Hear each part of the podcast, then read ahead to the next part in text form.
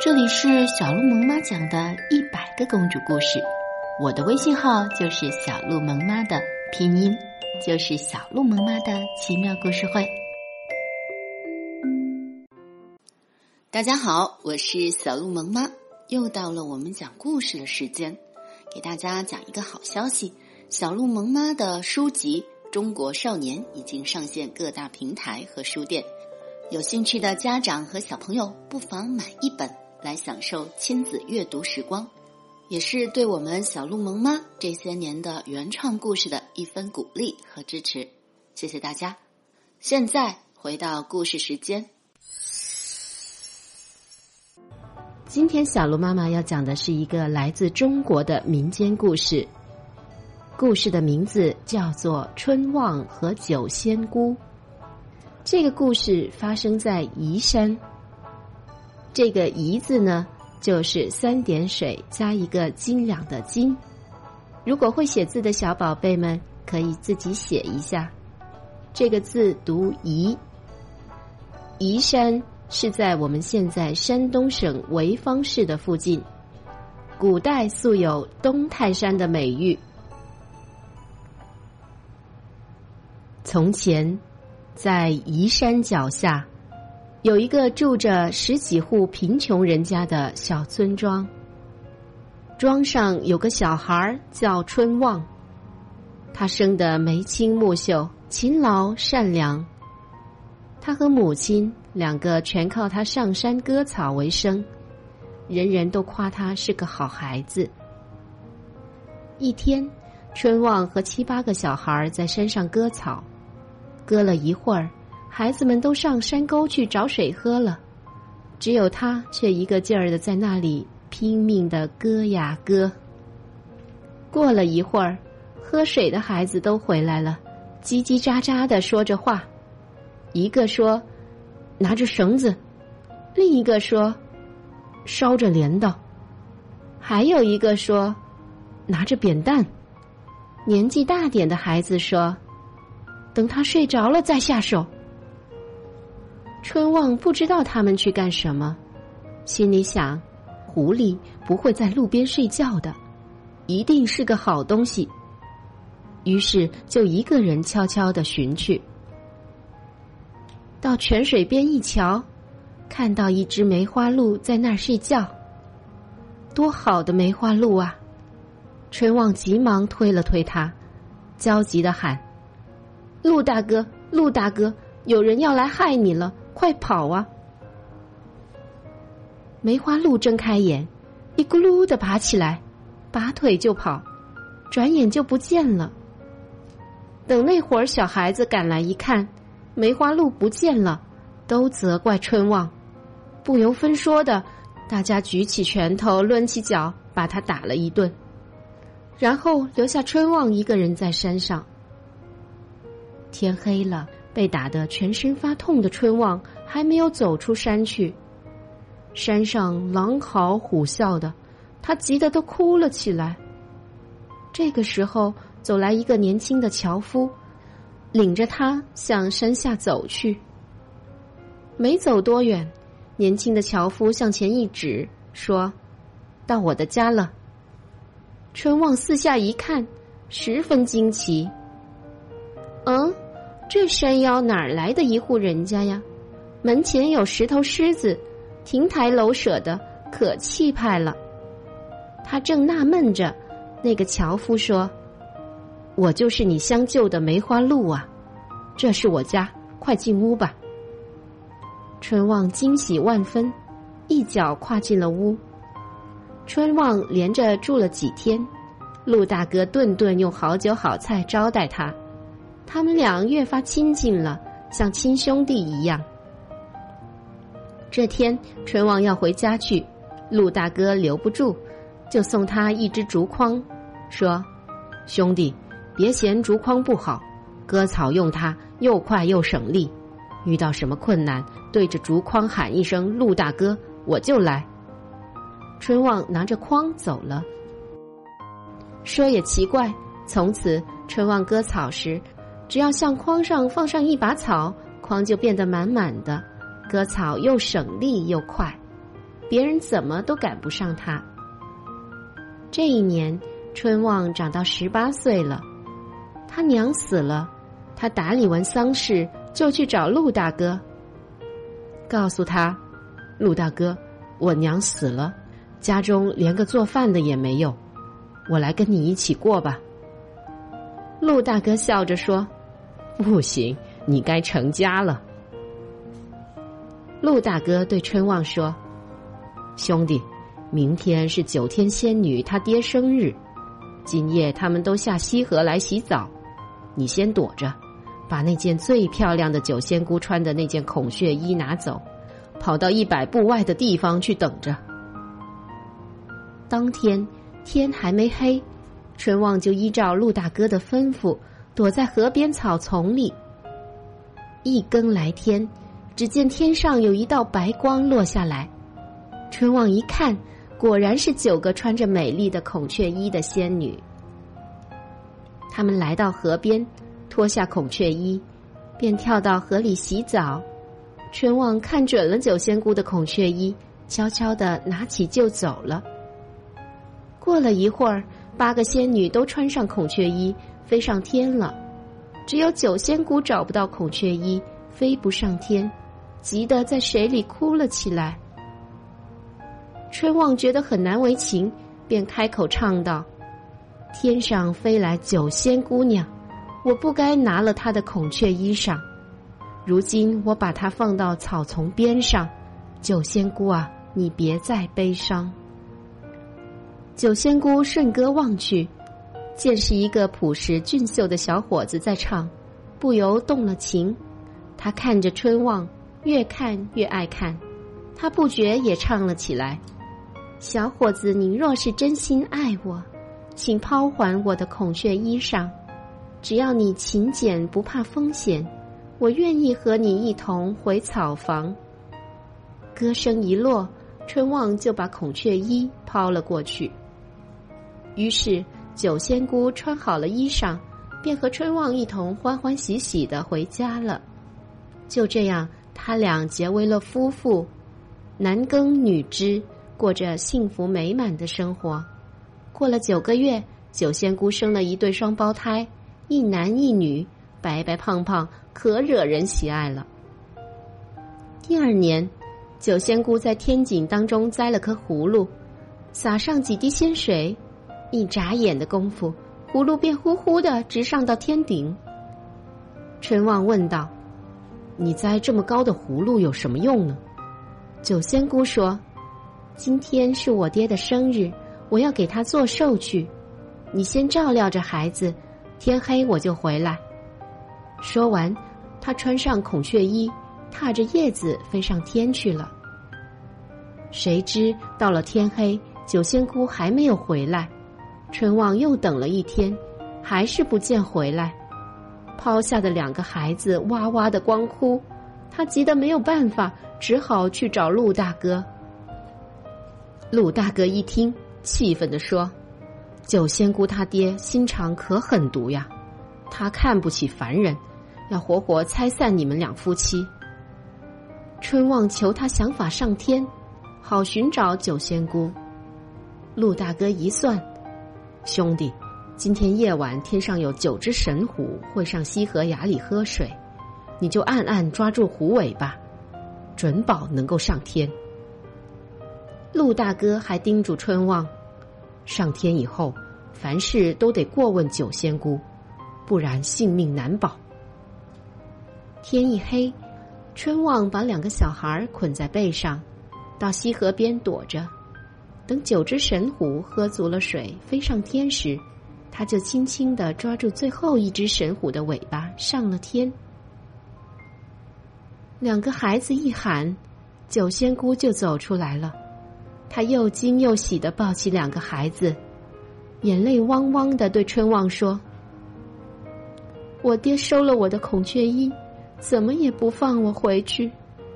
你可要小心，他一定会想法害你的呀。”九仙姑他爹的心眼又狠又毒，他听说九仙姑和春旺结为夫妻时，就已经气得暴跳如雷。这会儿得知春望已到天上来，便想出一个毒计，要毒害春望。他假意装得亲亲热热，摆下酒席，把春望当上宾相待。饭后还笑眯眯的对春望说：“好女婿，我为你准备好了，今夜你睡在东屋。上天够累的，早点睡吧。”春望一面谢过。一面就赶去问九仙姑，九仙姑吃了一惊，东屋里有一个九百六十斤的跳蚤精，三更半夜就起来吃人。说着，九仙姑掏出一个篦子给春望，叫他使用。篦子呢，就是密齿的梳子。春望有了篦子，也就不害怕了。三更来天。忽然听到嘟嘟发响，睁眼一看，一个比牛还大的跳蚤蹦进屋，张牙舞爪的向春望扑来。春望便把篦子刮得哧哧直响，吓得跳蚤精慌忙逃走。第二天早晨，凶狠的老丈人拿着笤帚，打算来打扫春望的骨头了。推门一看，春望正在呼呼的睡大觉呢。他一看自己的奸计没有成功，第二天夜里就叫春望住在南屋。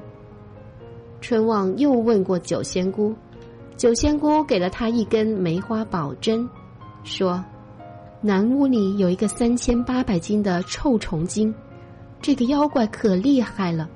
他起来时，你只要掰动几下梅花宝针，他就会吓跑的。”春望睡在南屋，半夜听到悉悉嗦嗦的声响，觉得地动屋摇，睁眼一看，一只臭虫比磨盘还大，恶狠狠的伸出尖嘴巴向他刺来。春望一跃而起，把梅花宝针掰动几下，梅花宝针金光闪闪，铮铮发响，臭虫精吓得全身发抖。越缩越小，一头钻到墙缝里去了。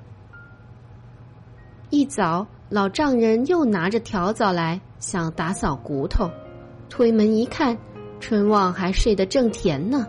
他气坏了，咬牙切齿的说：“哼，今夜叫你睡西屋，看你有多大本领。”九仙姑听了，吃了一惊：“哎呦！”西屋里有个老蝎子精，我这里也没有东西可以对付他。春望急了，求他想办法。九仙姑灵机一动，有了。蝎子精最怕剪刀，他转身出去，一会儿就把藏在自己娘亲身边的剪刀偷来了，交给春望说：“蝎子精来时，掰动几下剪刀。”他就吓跑了。三更来天，果然出来个蝎子精，那个带毒的尖尾巴比碗口还粗。春望掰动了几下剪刀，嘎哒嘎哒的声音，把蝎子精吓得扭头就跑。天一亮，老丈人又打算来扫骨头，心想：这回你可躲不过了吧？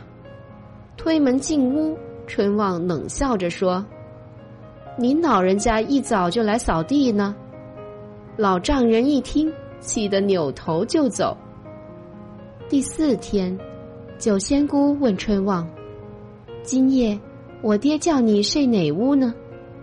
春望回答说：“叫我在堂屋和他同铺睡。”九仙姑心里一阵猛跳，那可危险了，堂屋里头。有口三万六千深的琉璃井，里头有三万六千条毒蛇。三更来天，井就敞开了口，爹肯定会趁你睡着了，把你蹬下井，那你就别想活了。春望恳求九仙姑搭救，九仙姑给了他一个枕头，说到三更来天，你就爬下床来。把这个枕头放在床上，他瞪时问你话，千万别开口。等他把枕头瞪下去，再上床睡就是。春望接过枕头，就上堂屋去了。约摸三更晨光，春望轻轻的爬下床来，把枕头放在床上。老家伙咋呼着：“九妹，他女婿，你渴了吧？”问了几遍，不见回答。老丈人以为春旺睡熟了，便使劲一蹬，扑通一声，他得意的笑了起来：“呵呵，你这凡人，今晚没能逃得过了吧？你就休想和我的九闺女团聚了。”说完，他一觉睡到天亮，醒来一看。春旺还好端端的睡着呢，嗯，这是怎么弄的？老丈人更生气了，他想出了一条更毒的主意。早饭后，老丈人把一只竹篮往春旺面前一丢，恶声恶气的说：“替我去浇后花园，浇完了，九仙姑和你一同回去；教不完。”今夜你就一个人回去。春旺立刻又去问九仙姑。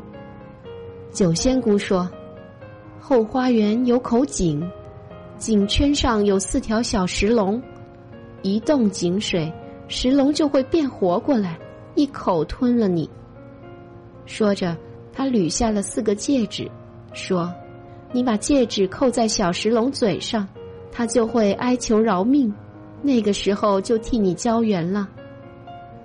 后花园草绿花开，看不到头，望不到边。井台上四角果然有四条小石龙，春望便把四只戒指牢牢的扣在四条小石龙嘴上。不一刻儿，四条小石龙一起向春望求饶了：“哪位姑娘的戒指呀？扣得我嘴都不能开了。”快点饶命吧！饶命！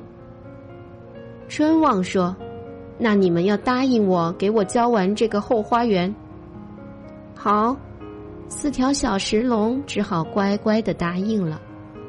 他们对着天空一张口，呼的一喷，下起了毛毛细雨，把后花园浇得云云和和的，一会儿就浇完了。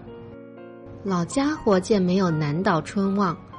就把竹刀往地上一扔，上山后边砍三百六十棵大毛竹来，棵棵都要碗口粗，少了一棵都要你的命。春旺一看是把木头刀，这可怎么砍竹子呢？九仙姑来了，说：“这是我爹最后的毒计了，逃过了这一关，我们就可以回家了。”春旺把拿了木头刀的事儿告诉了九仙姑，九仙姑说：“身后的大毛竹，每颗都藏着一条毒蛇，木刀一碰，毒蛇都钻出来，活活把你咬死。你这样去不是送命吗？”春旺着急的说：“那有什么办法治他呢？”九仙姑拿出一缕头发和一根银簪子来给春旺，并教他用法。春旺拿着头发和银簪，就噔噔噔的大步向山后走去。后山长满了大毛竹，一根根冲天长着。春旺细心的抽出一根头发，拴住了一颗竹子头。就这样，不到一刻功夫，三百六十颗竹子头上都系上了头发。过了一会儿，大毛竹里都发出嘶嘶的痛叫声。藏在竹子里头的毒蛇都伸出了头，向春旺求饶。这个时候，春旺把银簪子镶在木刀刃上，才举刀砍竹。咔嚓，一刀一颗，一会儿功夫，三百六十棵大毛竹全砍好了。春旺一刀一刀的把竹子头剁完，地上淌了一大滩毒蛇的黑血，一个一个的毒蛇头都滚落在地上。然后，春旺对着砍下来的毛竹吆喝道：“快给我滚到你们老爷家的大门外去！”那三百六十棵大毛竹都咕噜噜的滚到大门前。春旺数了数，一颗也不多，一颗也不少。于是他就叫老丈人来过数。老家伙正在屋里等春旺的凶信，见春旺走来，大喝道：“怎么，大毛竹一棵也没有砍？”春旺回答说：“早就砍好了，放在门前呢。门前高高的堆着大毛竹，老家伙一连数了几遍，三百六十棵，一棵也不少。他呆住了，想到自己用了这么多毒计。”没有害到春望，九仙姑却要跟着这个穷汉走了，一急一气，两眼一翻，老家伙倒地断气了。九仙姑见状，忙给春望一把伞：“你快走吧，要是我那个凶恶的哥哥回来知道了，就会要我们的命。”春望拿起伞，问：“怎么回家呢？”九仙姑说。你拿了这伞下去，比长了翅膀还稳当呢。春望担心自己走后九仙姑要遭害，说：“我回家了，你怎么办呢？”九仙姑催促道：“快走吧，你到家了，我也到家了。可你千万记着，不到家时千万别撑开伞。”春望紧紧的抱着伞，轻轻的往下降。半空乌云盖天，霹雳火闪，冰雹大雨一起砸来，淋了他一个透湿，他也不撑开伞。春望到了家，没顾得上换衣裳，就撑开了伞。一撑开，他高兴极了，一道白光，九仙姑抱着一对白胖胖的孩子，唰的落地了。经过千辛万苦才团聚的春旺和九仙姑更加相亲相爱了。他们一个种地，一个养蚕织布，过着甜甜蜜蜜的日子。又到了故事结束的时间，我是小鹿萌妈，别忘了添加我们的微信公众号“小鹿萌妈”的奇妙故事会。最近开学了，我们会在每个月。抽出一本中国少年书籍赠送给大家，有兴趣的小宝贝来公众号和我一起阅读吧。今天的学习就到这里了，喜欢我们的内容，欢迎分享给你们的朋友。这里不断会有内容更新，欢迎常来。也希望你们关注我的个人公众号“小鹿萌妈的奇妙故事会”。谢谢大家。